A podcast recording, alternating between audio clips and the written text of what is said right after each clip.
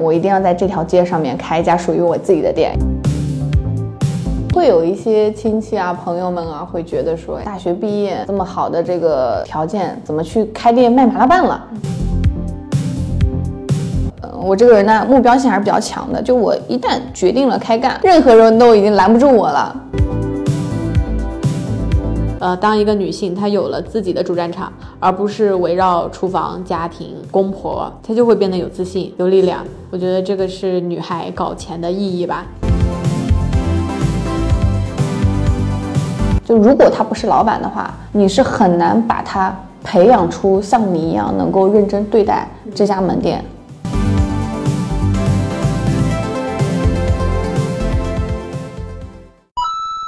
人间清醒，搞钱要紧。欢迎收听女性成长访谈播客《搞钱女孩》，这里有女孩们超走心的折腾故事，有普通人能放心借鉴的财富密码。希望你听完这一期即刻启程，和我们一起踏上致富之路。祝你财源滚滚，美丽自信又多金。Hello Hello，欢迎来到搞钱女孩，我是今天的主播陈雪。这期呢，邀请了我的好朋友小谷啊、他他开了一家我非常喜欢的店，就在我们公司楼下，可以说是我的食堂吧，每日食堂。因为我很喜欢麻辣拌，不知道正在听这期节目的听友有没有很喜欢麻辣拌的姐妹？她是九六年的餐饮创业小谷斑斑的创始人，靠着两万块开启了第一家店，到现在五年呢，全国已经开出了一百家店。为什么想邀请小谷呢？首先，呃，他原本的专业和餐饮完全不相关，为什么会想要开这家店呢？另外呢，在最初只有两两万块钱的时候，怎么把第一家店开起来的？啊、这个会对很多人有借鉴意义，所以我今天邀请了小谷，欢迎小谷。大家好，我叫小谷，然后呢是小谷拌拌麻辣拌麻辣烫的品牌创始人。那我的话呢是从一八年开始吧，那个时候刚大学毕业，然后开了自己的第一家店，然后到目前为止的话，我们全国有呃一百家店。那能和我们听众透露、坦白一下，现在每家店的收入情况和整个呃小谷拌拌这个品牌呃搞钱的结果和你个人的搞钱结果吗？我的话，其实因为呃，从这五年的时间吧，我一直都在专注做这一个品牌啊、那么像我们现在单店大概一个月的营收在十五万左右啊、每个月的话净利润大概能做到三到五万。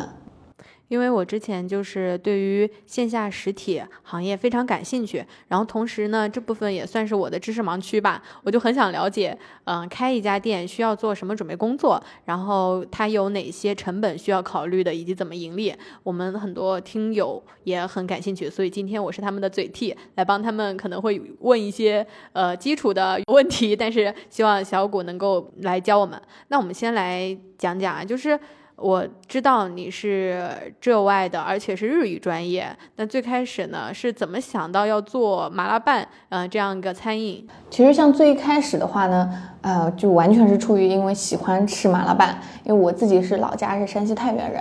啊、在我们当地，呃，一八年、一九年那个时候，啊、基本上满，嗯，基本上整条街上面啊、每走两步就有一家麻辣拌店，所以当时我就在想，哎，为什么杭州？因为我是在杭州这边读书的嘛，啊，这四年的时间我就一直在想，哎，为什么一直没有开过来？那不行，我就自己开一家吧。所以最开始是源于喜欢，当然还有另外一方面呢，也是我的性格原因吧，因为我这个人天生呢就比较喜欢折腾。啊那个时候我是读日语专业的，毕了业之后呢，在日本的一个呃咨询公司上班。但是后来的话，就感觉，哎呀，每个月那个时候只有两三千、三四千块钱的工资，我就觉得这样下去什么时候是个头啊？每天让我坐在电脑前，我也做不下去，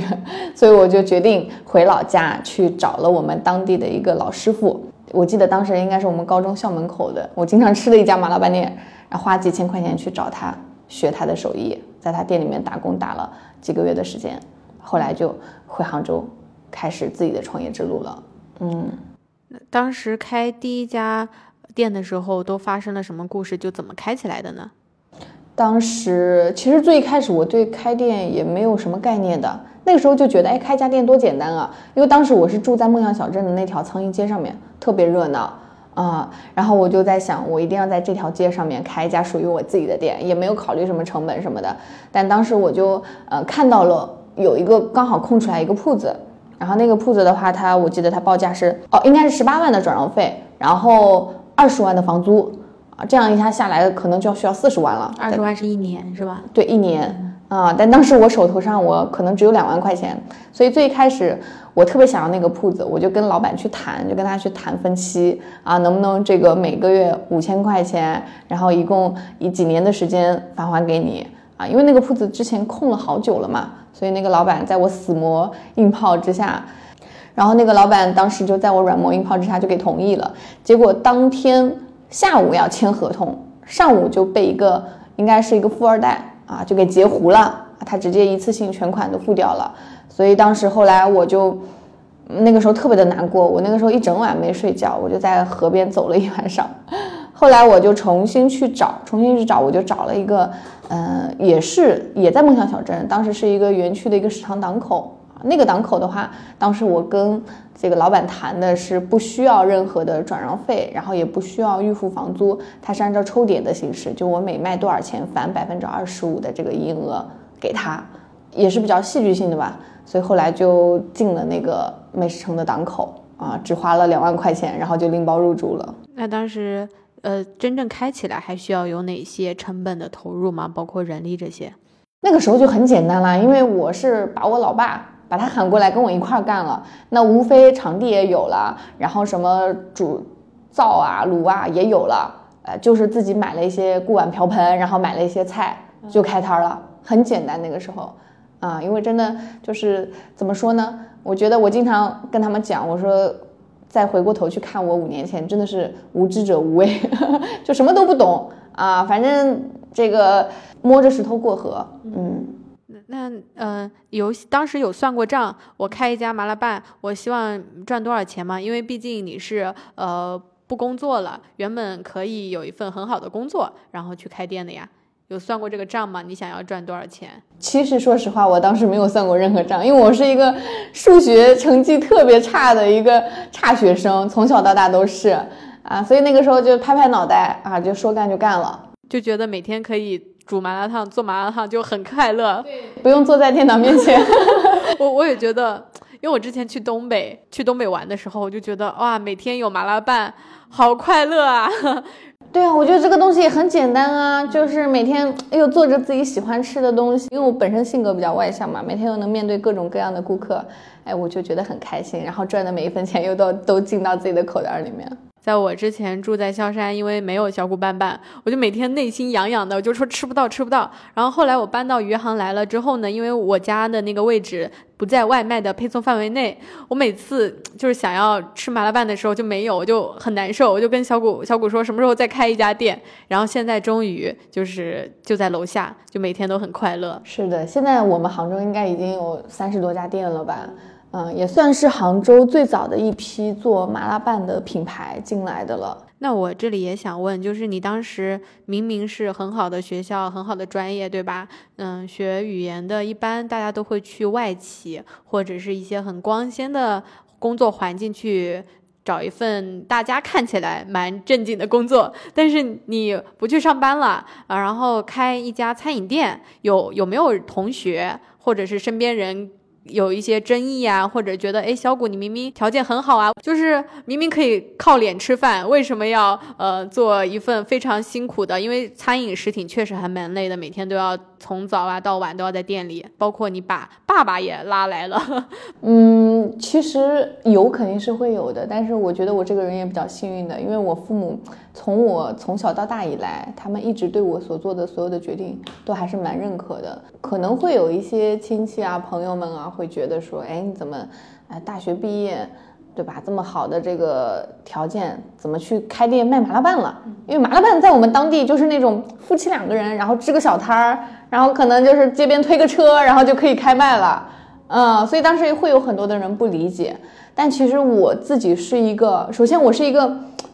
没有钱我就会特别焦虑的人，会非常没有安全感。当时跟我身边的朋友讲，我说这个我的安全感来自于就是我的钱包啊鼓不鼓？所以当时那个时候每个月四千块钱，然后在你再刨去我那个时候花钱还是很大手大脚的，因为我之前最开始在日本的时候实习过一段时间嘛，那日本的他的这个薪资水平也比较高的，那个时候一个月能够有一万块钱，大四的时候，后来回国以后每个月四千块钱，然后我租的还是那种单身的 loft 的公寓，然后每个月就要花到两千多块钱，然后除此之外只剩一千多块钱，连我自己的这个饭钱我都不够。所以我当时想着，哎，不能再继续这样上班下去了啊！哪怕这个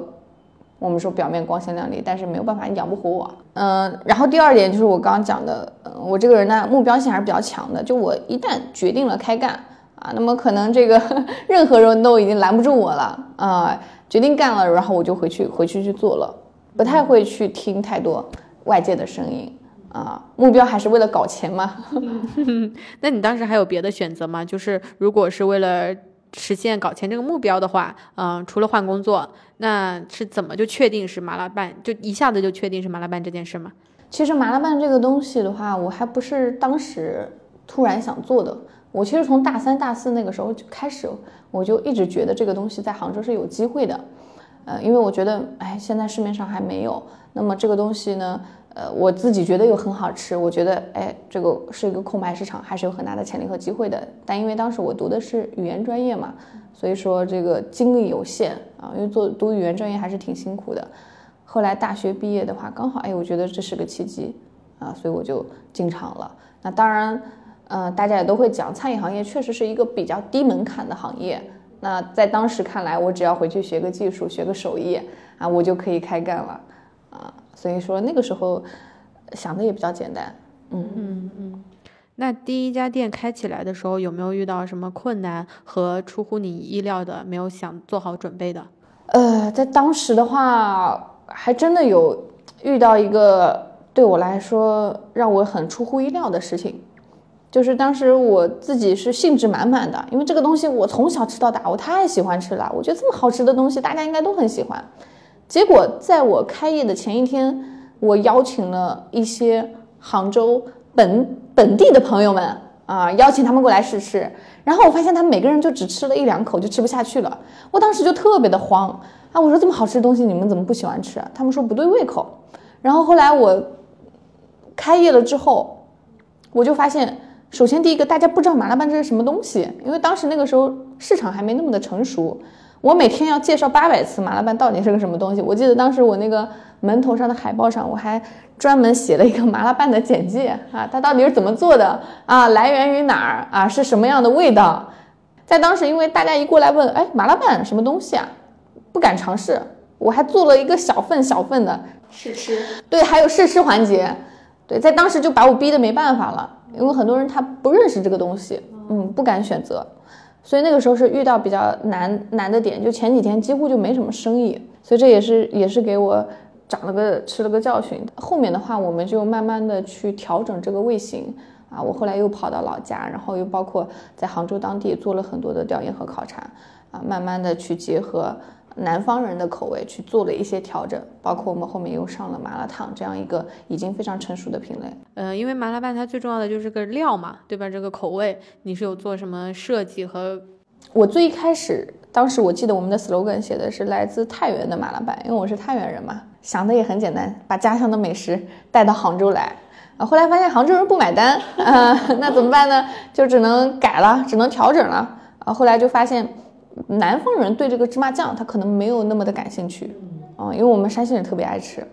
后来我就把这个芝麻酱的口味啊给它弱化掉了，然后增加了一些甜啊、辣啊这种年轻人比较喜欢的。所以现在你再去看我的品牌的 slogan 是呃叫东北口味是招牌啊，因为东北菜东北麻辣拌它的一个味型主打的就是酸甜辣，啊刚好很符合年轻人的这个胃口。啊，因为辣它本来就有成瘾性嘛，甜呢又能够刺激人的这个呃多巴胺，对吧？所以说后面我们就做了一系列这样的调整。嗯，就是一八年你开的第一家店，然后当时就已经做到了单店利润三万，啊，是纯利润，对吧？那这个是怎么做到的？就是能给我们拆解一下，开好一家餐饮小店，呃，都是什么样的收入结构？然后它的其中的成本支出都会有哪些？如果要做到这样一个单店利润，应可以有哪些经验可以分享？嗯，呃，其实一家店的一个成本结构，我们往大的看的话，分两类，一个叫毛利成本啊，一个叫固定成本。固定成本的话，就是我们的房租、水电、人工，这些都是相对来说没有那么大的浮动的。那么毛利成本的话，就是你的食材、酱料啊，可能外卖会涉及到一些包材啊。那么这个的话是随着你的营业额会浮动的。那像我们店的话，正常的毛利率，堂食的毛利率在百分之七十，然后外卖在百分之呃四十五到五十。呃，除此之外的话，固定成本房租、人工、水电啊，那这个就是跟根据每家店的情况不同了。那在当时的话，我们为什么能够一家店能够做到三万块钱的利润啊？其实很也还有一个我刚刚没讲到的一个很关键点，就是在当时刚好是饿了么和美团啊，那个时候他们在。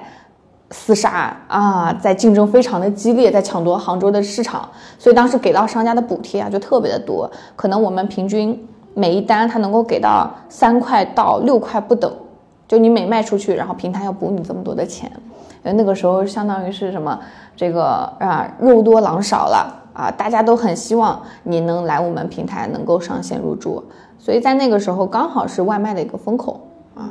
呃，当时那个时候我们就紧紧紧的抓住了这个趋势吧，所以那个时候我一天大概麻辣拌能够出到三百到四百单。那这里刚好有一个点啊，就是因为在讲到嗯定位堂食还是外卖的时候，我想我请教它有什么区别吗？这如果要开一家店，你是要开堂食店还是外卖店？呃，其实最主要的还是它的一个毛利成本的不同。啊，那么像如果是过去的话啊，在一八一九年那会儿，其实一家外卖店确实是很赚钱的。我们那个时候随随便便一家店三四万块钱一个月的利润，啊，都是很轻松能够做到的啊。但是像现在这个环境又不同了，你像那个时候啊，疫情之前就外卖平台他们在厮杀在竞争，那大家都想让商家去到他们的平台入驻。那么在疫情的来的时候，你会发现线下自然流量没了，大家都抢着去上线外卖。所以平台那个时候，他们已经几乎就已经没有什么补贴了啊，因为这个时候又变成这个狼多肉少了啊。然后到后来疫情结束之后啊，然后你会发现这个呃外卖它已经进入了一个成熟期了啊，已经进入了一个收割期了。那更偏，其实对我们来目前来说的话，我更建议大家还是要去把堂食做好，因为餐饮我觉得回归到本质还是产品，还是用户体验。因为你会发现，外卖它注重的是效率，是速度，但它不可避免的就会损害一些用户的体验感，会损害一些这个出品的一个精细化啊，包括产品的一个成本。因为我刚刚提到了，你外卖你还要扣点，表面上可能是十几二十个点，但是实际上加上一些补贴啊，各种配送费、红包，它下来可能要接近三十个点了。那么在这样的一个扣点的情况下，你还能够保证你用更好的食材、更好的味道去服务你的顾客吗？很难啊，所以说到现在来看的话，我认为我们开餐饮店这个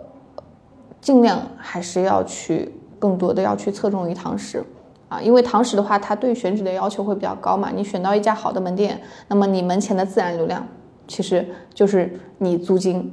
换来的，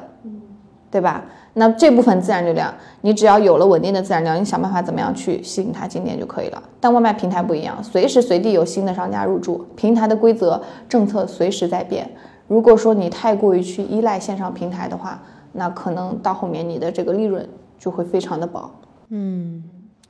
这里就解给我们普及了关于外卖和堂食这个定律，还是要经营好堂食的这个主战地。那如果堂食这个线下门店的话，是不是呃第一步对最重要的是选址嘛？选址是最重要的吗？对，人家都说选址决定生死嘛。那那像麻辣拌这种类型的选址有什么门道？我们现在的选址逻辑的话，更多还是其实侧重于这个社区店。啊，因为麻辣拌、麻辣烫这个品类，它跟什么火锅啊、烤肉还不一样，它属于温饱式的餐饮，就是它是高频刚需的。我们一个星期可能爱吃麻辣烫的女孩子，她能够吃到三到四顿。但是像火锅啊、烤肉这种属于社交餐饮，她可能一个星期来吃一次，都已经很不错了，算是复购率很高了啊。所以说，像我们这样子的品类的话，那么就决定了它更适合开在这种小区门口啊，或者说学校周边啊，或者说写字楼楼下，嗯，然后像那种火锅烤肉店的话，它可能更适合就开在商场啊，或者说一些商业街区这种，嗯。那那这里还有一个点啊，就是呃，看到好的旺铺，大家都眼红啊。那那房租成本也贵呀。呃，你们会在哪些指标会权衡的更重要，愿意为那个付费？像我们选址的话，一般会去看它的人群，然后会看它的租金，然后以及它的这个面积，还有门头的一些宽度。那对我们来说的话，其实不是说。哎，越贵的铺子，地段越好的铺子，它就一定好。因为我们本身的客单价大概在二十五块钱左右。那么像这样的客单价的话，它其实就是一个快餐品类，它是不足以去支撑那种很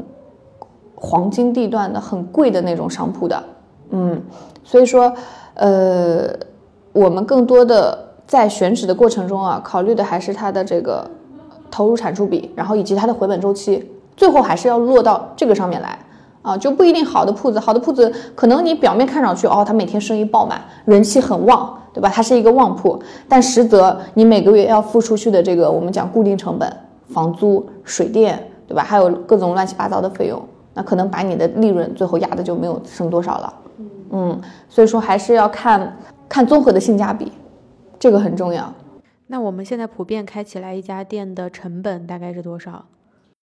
正常的话，大概在十五到二十万左右。如果是老家这种三四线啊、下沉市场的话，那么在一线城市的话，可能要到呃三十万。三十万是包含租金吗？对，全部下来，我们的一次性投入的话，大概就十五万左右啊。其他的话就是一些可能附加的转让费啊，啊，提前预付的租金成本。转让费是什么概念？因为我有经常听说过，但是不太了解，而且一听就很贵。就我我有朋友，他比如说关店，然后就说转让费二十万，我当时听到我就吓死了。对，这个好像转让费这个这个词啊，除了餐饮行业的人之外，大家都不太了解为什么会有转让费呢？呃，其实转让费是在这个老板他的租金还没有到期之前，他拥有这个转让的权利。啊，因为很多地段啊，你去找铺的时候，你会发现根本就没有空铺，因为大家能够进到这个地方来，基本上都是付了转让费的，它是跟房东是没有关系的啊，是这个商家他在这个他的这个这个合约期内，对，在他的合约期内，他有权转让啊。然后一般的话，我们因为现在其实市场环境挺激烈的，大家都不可能等得到。就是很多人，他也为了去赚这个转让费的，他可能还没等到这个，没等到他的这个合同到期了，他就已经已经转手出去了。其实转的是他门前的自然流量，越是好的地段，越不可能有空铺空出来，基本上都是要靠转让的。啊，我之前。在转让费的理解，我还以为是，比如说我的合约期还没到，但是我不想干了，但是我可能涉及一些沉没成本，像装修啊和我违约之类的租金，那我转让给你，你按照这个价格给我。所以不是这么算，是吗？其实你这么说呢，呃，也是有道理的。但实际上，他开出的那个转让费，呃，不仅仅只是指这些，因为其实很多的一些所谓的设备啊、装修，那对下家老板来说，都没有任何的用处的，对吧？我跟你做的又不是同一个品，你这些东西我也用不上，你这装修我还得花钱给你拆掉。对呀。啊，所以他们其实转让的是那个店铺在那个时候的，对，谁能够拥有门前的这些自然流量？天呐，所以这个溢价真的好高啊！我尤其你听我听说你上一个没有抢到的那个店门店转让费要二十的时候，我就惊呆了。对，所以说他他报的这个费用其实不是一个实实在在的一个成本，只是说你真的证明你很需要，你你就得付出这个成本，是吧？对，甚至说你们谁愿意出价更高，啊，那我就转给谁。啊，你不要跟我来讲什么，哎呦，你这几个东西值多少钱？我这几个东西是不值钱，但是我这铺子值钱嘛，对吧？谁能够拥有这家这家铺子的这个所有权，那就看你们谁出价更高了。这个也是市场竞争所带来的，有了转让费这么一说。感谢小谷让我了解了转让费这个它是什么概念了。嗯，因为这里是我我厌倦了这种生活，我想有自己的一个空间，哪怕是一家小店。那大家就会有这样一种愿望，但这里面就会有一些坑坑要踩，啊，就。就比如说我很想要一个地段的这个店铺，那我一上来我就要付几十万的转让费，这个挺夸张的。如果不想工作，呃，我想开一家店，嗯、有哪些需要细问题先反问自己，然后避免踩坑。其实我最多问的，就是想来找我开店的啊、我们的合作伙伴，我会先问一句话，我说你能吃得了苦吗？就餐饮这个行业，它看似是一个哇现金流很棒，对吧？每个月能够有个三五万的一个利润，但是你们一定要记住，就是付出和回报一定成正比的。如果说你今天选择开店、选择创业，你要做好三百六十五天全年无休的准备。可能别人周末在玩，然后你还得在店里面，而且周末是最忙的时候。别人这个放了节假日了，出去旅行了，你还得在店里面守店，每天从早到晚。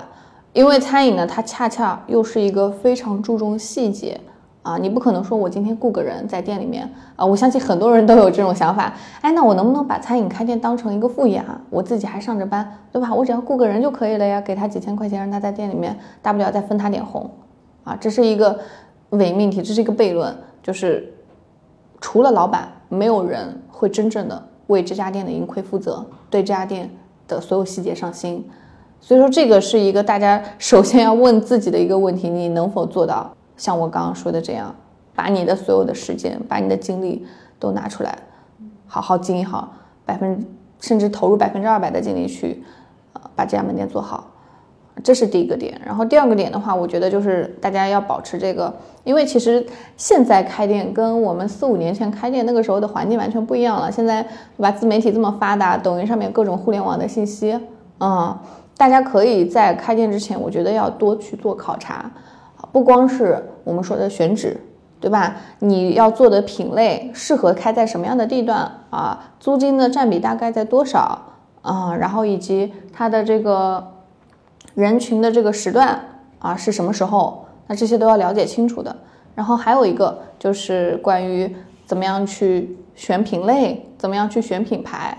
呃，选择什么样的品类，对吧？你是想做麻辣烫、麻辣烫，还想做炸串，还想做面类、粉面饭类啊？这个要考虑清楚。还有就是选择品牌。也就是选择一个什么样的项目。那其实现在我们一提到加盟，大家都是很敏感，就觉得哎，是不是割韭菜的？嗯啊，是不是交了钱就不管的？那么这种也是需要大家能够擦亮眼睛啊。所以首先第一步，我觉得，呃，除了明确自己的目标以外，还是要去提高自己在这个餐饮行业里面的认知，才能够让你不被割韭菜。嗯。那怎么提高这个认知呢？像我这种就是小白，还有很多听众他也是小白的话，我觉得可以去学习啊，就是很多的渠道。你像现在很多的一些餐饮博主啊，他们都会在，包括很多的品牌的创始人，包括像我自己一样，我们经常都会在抖音上面啊，在各个平台上面去分享一些关于开店开店的一些经验。因为以往过去啊，我们只要一提到做推广的或者是开放加盟的，大家马上就要指指点点了。你割韭菜。然后上次我们刚好采访了另外一个，也是一个台，叫做最小单位开店，因为他觉得开店是最小单位的创创业，所以他的节目叫最小单位。然后我们就讲到怎么判断说这个什么样的加盟是靠不靠谱的啊？他的态度大概跟小谷也是比较类似，就是说有一个点可能像某些店，它能够开到超过。一百家以上，甚至一千家这个范围，就是他如果这个店不赚钱，他开不到那么多，因为他继续开，他前面就会有不赚钱的店倒掉，所以这是一个判断的方式，就是你看到他到底开了多少家真实存在的店。第二个呢是说，呃，加盟品牌它开放加盟的需求，也是因为呃有这个叫做。我们刚刚提到直营店老板亲自经营，只有这个店才会赚钱啊！就算他们开品牌店去找请店长，他也很难让这个店铺的效益最大化，所以品牌才会有这个需求，说我开放加盟，嗯，这样一个动作。所以我们要客观对待，就不是所有的加盟都是割韭菜。是的，就是你要看这个品牌到底能够给你提供什么啊！如果只是简单的哎，给你教你做个产品，对吧？教你一些简单的一些操作流程啊。啊，这个远远不足以支撑你能够把一家店开好啊！因为开店其实是一个非常考验老板综合能力的一个事儿，对吧？你不仅要呃懂得审美，对吧？你要知道你要开出一家什么样的店能够更吸引人，你还得懂产品啊，什么样的产品大家更喜欢吃，更适合当地的市场啊，还得懂营销、懂流量，对吧？怎么样能够把自己的门店宣传出去？怎么样能在抖音上面去曝光自己的门店，让更多的人知道啊？还要懂呃选址，对吧？所以说，呃，就是你要看这个品牌它到底能够给你提供什么。嗯，如果真是只是只是教你一个产品的话，那你随随便便去学个技术就好了，对吧？对，就自己独立的开启一家小店，是吧？那那我们如果要开一家店，我是自己开自己，呃，有自己风格，我们叫做主理人店吧，还是说我选择加盟一个品牌？这两种出发点和心态和差异有什么呀？因为我我如果说我个人的倾向性的话，我肯定还是觉得，对吧？你去加盟一个，当然是要是要一个靠谱的品牌了，因为我们觉得就是免费的东西是最贵的嘛。如果说今天你想去省这个钱，那么别人他可能已经呃摸爬滚打了很多年了，已经有一个呃很强的运营团队了，对吧？他已经打磨出了一个成熟的一个盈利模型了，那为什么不去先去借鉴呢？因为我其实这五年来啊，我最后悔的一件事情，就是我没有先去加盟一个品牌，啊，先去从他那儿学点东西，我可能今天我发展的会更快。觉得我我我干做错的一件事情，就是我这五年一直在自己摸爬摸爬滚打。啊，虽然现在我们也慢慢的做起来了，也开出了一百家店，但是这个试错周期拉的还是挺长的，试错成本在包括前面我开直营店前两两三年，我一直在自己开直营店的时候，还是踩了不少坑的，嗯，都踩了哪些坑？很多啊。其实我刚刚所讲的这些点，全部很多都是我自己踩的坑的这个血泪教训啊，赔过几十万块钱都是转让费。呃，对，有转让费，比如说你这个付了转让费之后，然后人家人找不到了，或者说商场那边不给签了，嗯，都是经常遇到的事情。可以，那我们这样拆解，就是说主理人。店和品牌店，他们的各优劣势都在哪里？就我自己分析啊，就主理人店，你的自由度更大，嗯，它是你的个人风格，你想几点开店几点开店，然后你想要几那一周营业几天，当然，就是如果是想要在赚钱的情况下，肯定可能这个营业时间和营业周期是拉长的，就是它会根据你的风格来，你想定什么品，嗯，都比较追随你的一些个人风格，但是它会遇到的坑就会更多，比如说你的盈利没有办法很，然后从单店走向店群，会是非常难的一大步需要跨越的，嗯，这个是对吧？主理人店，然后甚至很多人在从一到可复制的时候就已经死掉了，就是怎么样能够把你这个东西 SOP 化，嗯，标准化，能够制定下来，能够开到开出多店。我觉得可能自己开店的话，倒也不是说这个可以几点开店几点关店，一周干几天，啊，我觉得关关键还是在于，我觉得未来哈，未来留给我们这种嗯个体单店的机会越来越少了，因为很简单的一件事情，比如说今天你上线外卖平台啊，你是。如果是一家单店的话，可能你自己要去研究什么菜单结构啊啊，包括你要去拍什么产品图啊，然后要去研究怎么样去投流，怎么样去推广。但是你会发现，跟你在同一个手机页面上面显示的其他的一些品牌连锁店，人家背后可能是一整个运营团队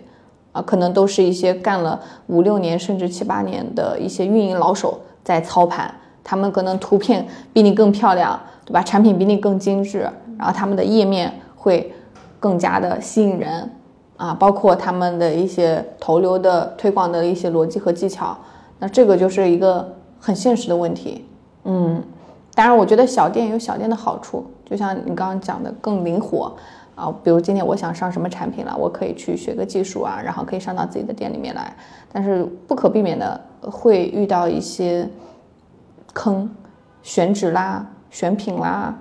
啊设计装修啦。等等，还有就是营销啦，那这些东西需要你从零去摸索。嗯，在这个路上，可能你花掉的学费都不止那些加盟费了。加盟这个行业的话，我觉得，嗯，就是鱼龙混杂嘛，对吧？什么样的品牌都有啊。我们叫有的叫快招品牌，有的叫品招品牌。那这个时候就需要大家能够擦亮眼睛去。什么意思？什么叫快招？快招就是指那种。啊割韭菜的项目，就他们可能就是没有自己，连自己的甚至一家店都没有啊，他们的招商可能就是完全就是，呃，这个就是通过一些话术啊，通过一些呃可能没有都没有实际的一些门店的案例，他会讲一些很夸张的、很不切实际的一些数据，然后来吸引你开店。但可能他连自己的一家店都没有，这个叫快招品牌嘛？就以前我们叫就是靠话术成交的，嗯，然后呃品招的话，它指的就是那些啊真正能够沉下心来，能够把自己单店模型打磨得很好的那些品牌。呃，像品招的话，他们更多的就是有一定的市场口碑，有一定的品牌影响力，嗯，这个叫叫品招和快招。那如果说是加盟的话，首先就是要有辨别项目好坏的一个能力，啊、然后它的一个优劣势的话，劣势可能就像我们刚刚讲的，自由度会比较低，你必须要按照呃总部他们的要求、他们的规定、他们的标准流程来，因为他们是已经拿到结果的，自己已经有很多的呃优秀的单店的盈利模型跑出来的，那么只需要听话照做就可以了啊。但是它的这个呃劣势是这个啊，就自由度比较低啊，优势的话就是他们有很多背后有团队，然后他可能能拿到很多你所拿不到的资源。嗯，然后包括他们可能有一些供应链的优势，比如说能够拿到比市场价格更低的一些原物料的成本。呃，刚刚小谷就讲到说，这五年走的最大的弯路就是自己在摸爬滚打、单打单打独斗，然后前两年走了很多坑。呃，那我还有一个想法，就是基于开店这件事情，就是我们自己开店，可能这个前期的投入我们很容易无上限。就像我有一个朋友开店，他一上来就投入了十万块钱的咖啡机器，然后再加上各种他认为一步到位的设备，就搞了二十多万进去，然后再加上 场租，把他前几年打工的所有钱都投进去了，啊、最后不到一年，嗯、再加上疫情就关店了，转让。嗯，但是加盟的好处可能是说，虽然你付出了一些加盟费这样的成本，但是你投入是有数的，因为这是一个成熟的单店模型啊、不是还需要你自己去研究、去琢磨。对我这个装修要花多少钱，我这个食材嗯、要控制在多少钱，你还要得自己去算。因为我们很多时候自己做自己的事儿啊，我会发现就自己做事儿就容易这样，就是哎呀这个好一点，呃我我要这个东西，然后就无无形中把一些预算就拉高了，呃最后发现都是一些投不不必要的投入。那因为前两年走了很多弯路嘛，然后最近三年我就很想问了，其实刚好是因为呃特殊的原因，其实大量实体纷纷关店，嗯，那小谷拌拌是怎么在这三年逆势扩张，直营加和加盟店一起，将近开出了快一百家，啊、是怎么在这三年做到的？其实我觉得我们团队啊有一个很重要的能力，就是呃把握趋势、把握风口的能力。那么从最一开始，我从这个低成本入局，两万块钱开了一家档口店，然后到后来外卖行业的这个风口来了啊，我们上线了外卖啊，到后面我们去转型做了纯外卖啊，然后再到后面纯外卖的风口过了之后，然后后来在一九年、二零年的时候，我们又关注到了，哎，越来越多的人开始玩抖音了。那么那个时候，我们又入局，开始去记录自己的创业过程，开店的一些经历啊，吸引了很多人的关注。然后后来的话，嗯，就慢慢的有很多的人啊过来想要咨询合作开店了，啊，再到后面，我们发现，在二零年年底的时候吧，然后跟我们跟我们以前合作的一个抖音的这个小二，我发现他离职了，离职了出去自己单干了，去就是他自己去做那个抖音本地同城的那个业务了嘛。然后当时我们就发现，哎，这个同城的机会可能来了啊，所以当时我们帮我们所有的加盟商就开始帮他们去做抖音 IP，然后开始帮他们去通过抖音去宣传。啊，同时那个时候，我们从纯外卖慢慢慢慢的开始转型，啊，做堂食，然后回归到餐饮的本质，回归到这个产品上面，然后把门店的这个出餐的一些细节啊，顾客的一些体验啊，不断的打磨好，啊，所以到现在为止，啊，我们开出了一百家店。我觉得很关键的点就是我们在每一个关键点的时候，啊，我们都抓住了这个趋势。还有一个的话，我觉得可能是这个，呃，聚焦和专注，啊，这也是一个点。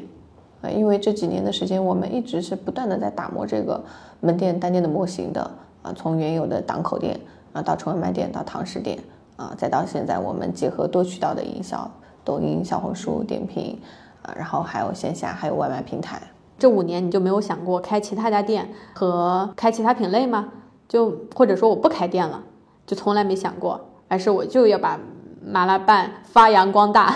嗯，因为我一直是觉得啊，像麻辣拌、麻辣烫这个赛道啊，它未来的天花板啊是非常非常有市场的。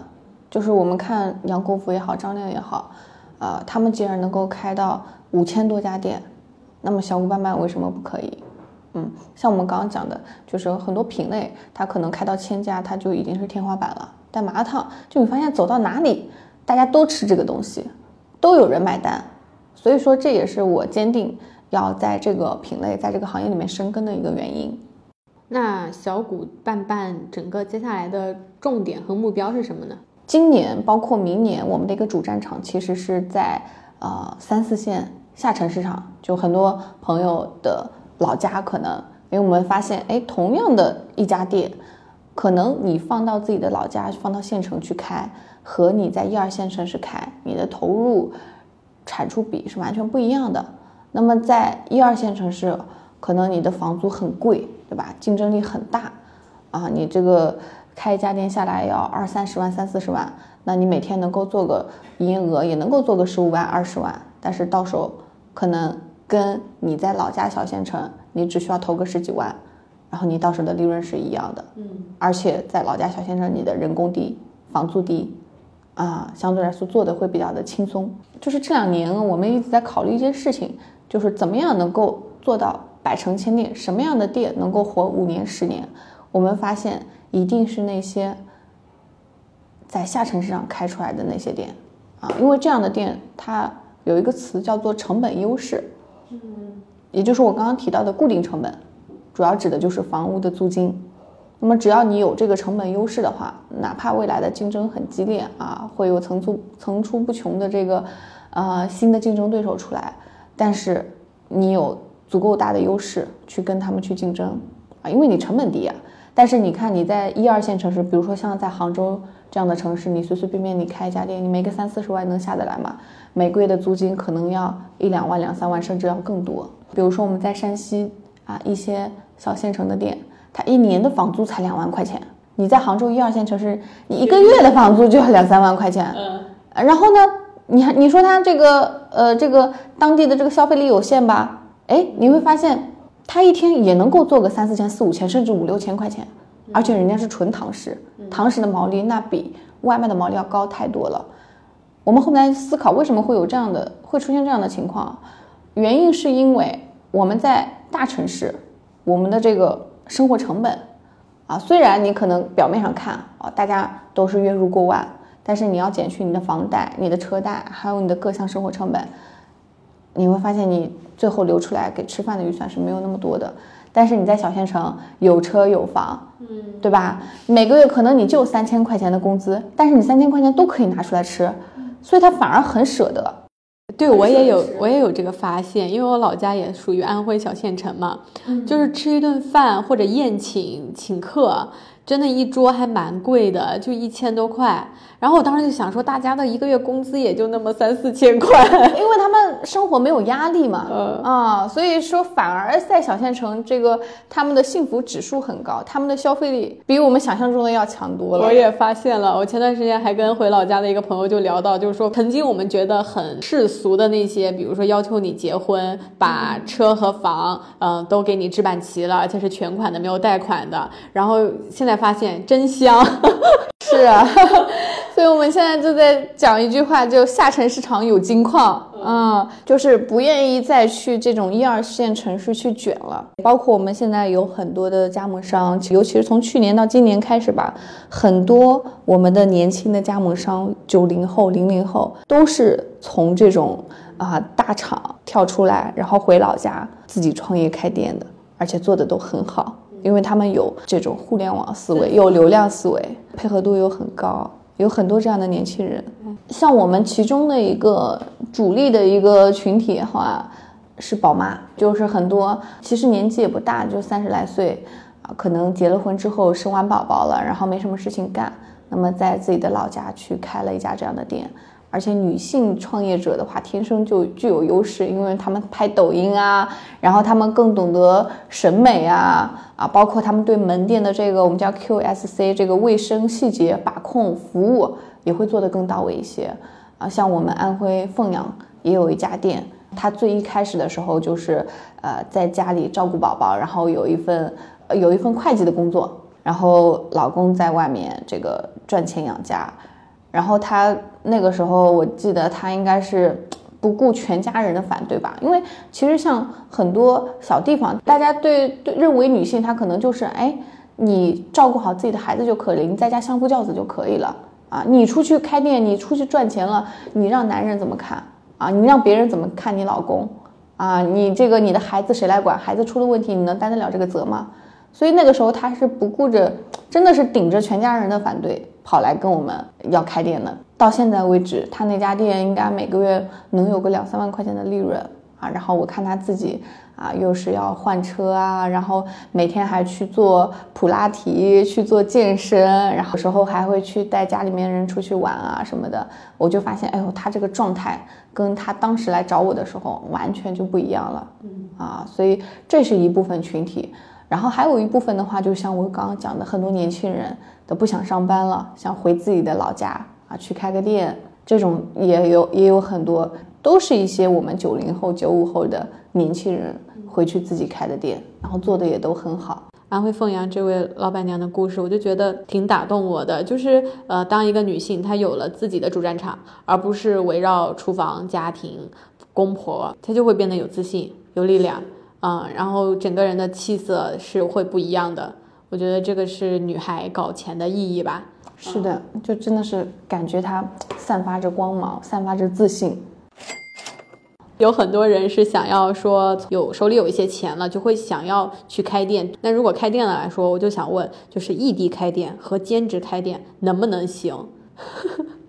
因为很多时候这个问题还是很多人心痒痒的。呃，比如说我人在杭州，我在山西开。就有没有这种？我老我老家是安徽的，然后我觉得小谷，我觉得这个车不错。我说我让我老家有有亲戚啊，或者开一个，就是关于这个异地开店和兼职开店，我可以讲一下我之前在最初开店的时候我踩过的一个坑，就是在当时我们开直营店的时候啊，那个时候我们不是我没有这么多精力，我要雇佣店长嘛。但那个时候我们发现，就是有一个词叫做老板心态，就如果他不是老板的话，你是很难把他。培养出像你一样能够认真对待这家门店，啊，无时无刻为这家门店上心的。那像我们所说的这种兼职也好啊，异地也好呀，除非说啊，这个其实就涉及到，呃，我们有一个话题，就是你跟朋友合伙或者说跟亲戚合伙啊，那么你所入个股，我觉得是没有问题的，但是你要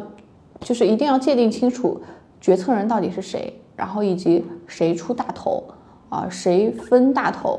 我觉得这个很重要。我觉得最后不管是跟谁合伙，我们要人性，顺应人性啊，要了解人性，我觉得这个很重要。如果说今天呃你去投了一家店，但是呢你不在店里干活，你雇了一个人，那么其实像这样的店的话，它的结果其实是必然的。好，你能明显看到，如果老板不在，或者只是员工在店的话，就是没有那个眼力劲儿。我们我们就这么说，就是发现有些活，就比如说客人来了，然后不会去主动的招待呀，啊，因为这不是他自己的 店，对吧？他干好干坏，他都拿那一份工资，大不了对吧？我换份工作嘛，啊，但是老板不一样，老板是要为为结果负责的，为你的盈亏风险负责的嘛。但老板的精力是有限的呀，老板，我天天在这家店待着，我我当我开出很多家店的时候，我的精力咋分配呢？那所以说，首先第一家店你是要全心全力在店里面啊，你不能当甩甩手掌柜，不能有兼职的这种心态的啊。那么如果说你第一家店开出来了，你还想开多点，那么就涉及到你的这个呃人才的一个培养体系了嘛，对吧？你能不能够，哪怕是说我们开多点，那也是要。店长能够出资入股的，就核心关键还是怎么样能够让他跟这家店成为利益相关，对，能够利益绑定，成为利益共同体。真的，这个是挺挺难的。是的，所以你说，哎，我跟老家的亲戚可以，但是，啊，你可以投钱，但是我们要求的是什么？包括我们现在对我们的加盟商也是的，我们只对接一个负责人，这个负责人必须是要出钱的，以及在门店干活的那个人。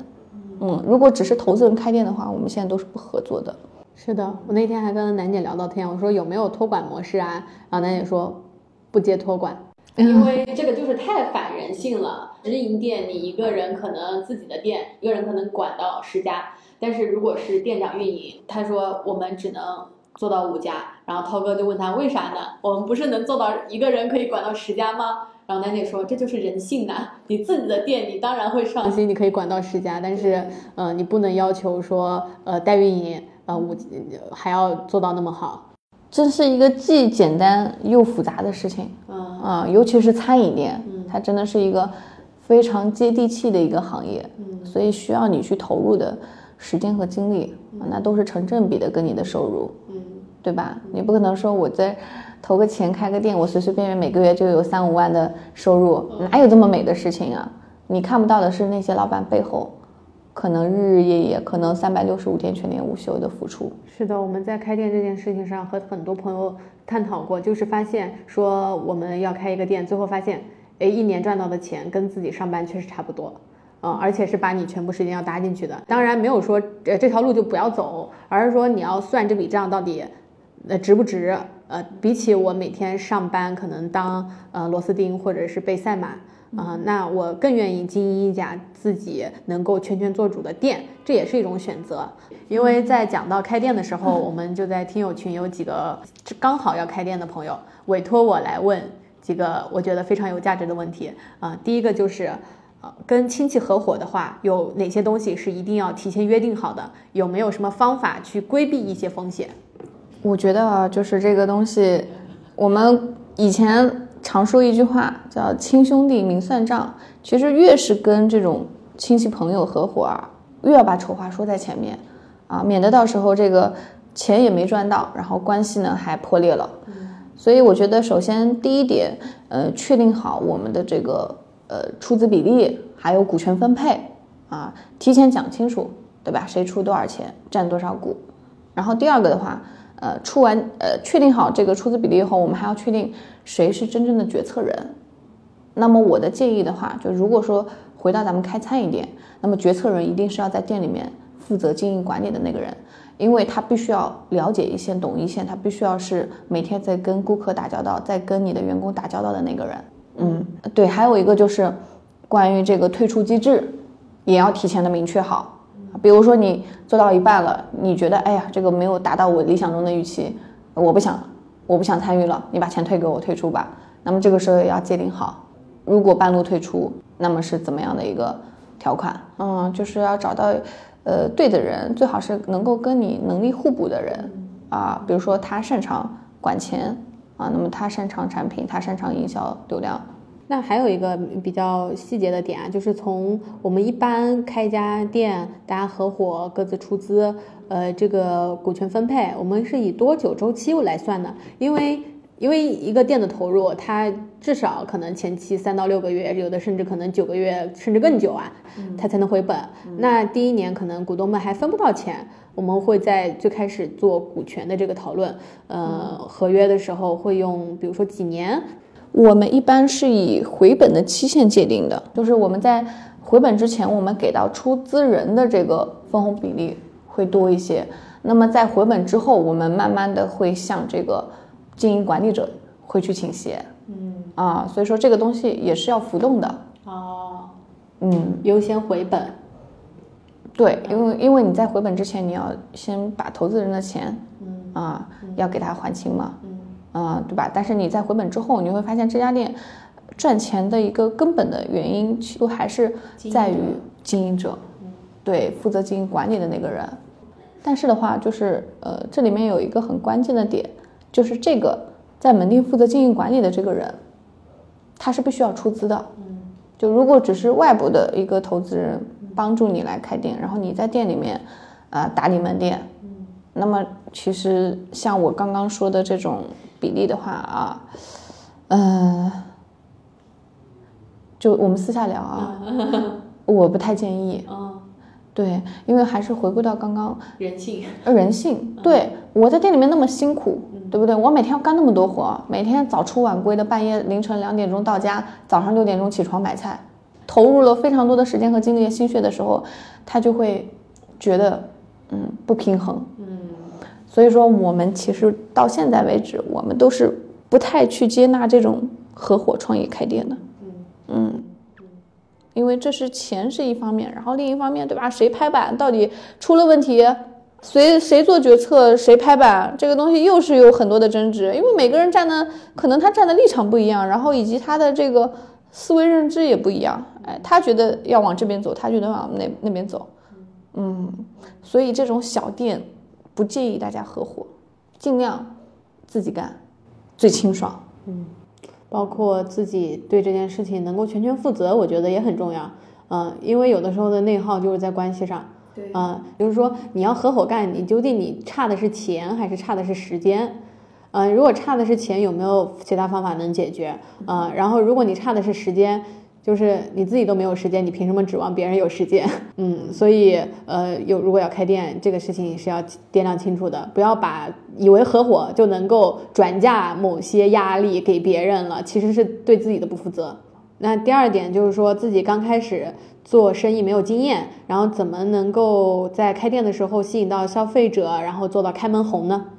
这个问题的话啊，如果说拿我们现在自己的这个品牌来讲的话，我觉得一个很重要的一个渠道就是在于我刚刚说的抖音，因为我觉得抖音是目前来讲所有的平台里面获取流量效率最高的一个渠道。通过抖音获客，甚至可能一分钱的成本都不需要花。那像我们的很多门店也是通过这样的方式直接冷启动，一炮而红的。所以说，抖音是一个很重要的一个平台。尤其像现在的年轻人啊，我们九零后、零零后的这样的年轻的创业者，更要去懂得去拥抱啊这个趋势的变化，拥抱这个新媒体的流量。像我们那天在跟一个也是一个小红书博主讲到直播这件事情嘛，他说有的人觉得。也也是一个开店的姐姐，然后她每天直播，大概可能直播间也就十几个人，嗯，但是老实说，你门店你能保证每个小时都能有十几个人到店吗？其实也不能保证。那第三个问题也是挺有问的，就是说，呃，如何长期稳定的运营一个小店，有什么秘诀可以分享？呃，有四个字叫长期稳定啊。那我觉得刨去所谓的是什么流量啊、营销啊，啊、很关键的还是在于两个字叫复购。因为你只有有了回头客，那么你这家店可能才能够啊、持续不断的能够经营下去。如果说今天哎你营销做得很好，流量做得很好，那很多人来你店里面打卡消费了，但是这些人你留不住，那一切都是白搭，可能就是一锤子买卖。但是如何做到高复购率，那我觉得还是要回归到餐饮最最最基础的东西，我们也叫 QSC，就是你的出品质量，然后你的门店的环境卫生，还有就是你的这个服务意识，啊，能够把进来的顾客全部都留住。那其实你看我讲的这些点的话，还是关键在细节，就是你能不能够把这三个点做好吧。开店容易，守店难嘛。你说这个开店这个事情，你说简单也简单，但说难啊，也是能坚持下来的人也是很少的。而且我很想邀请小谷来搞钱女孩的原因，第一点就是她很特别，是踏踏实实的，呃，做了一家小店，然后一直开下去。然后包括在我们的采访过程中，大家也会听到，就是说复购，然后很关注这个店你的你的产品、你的整个流程标准化。我们其实一点都没提，就是说。开网红店的逻辑，如果我们真的是对于我们听众大部分人是想踏踏实实的开好一家店、守好一家店的话，呃，我们会关注这样一个嗯、比较踏实的生意，对，也是很想请小谷来分享的原因，因为我之前经常在刷到小谷在分享自己开店的细节方方面面的时候，真的非常治愈，从酱料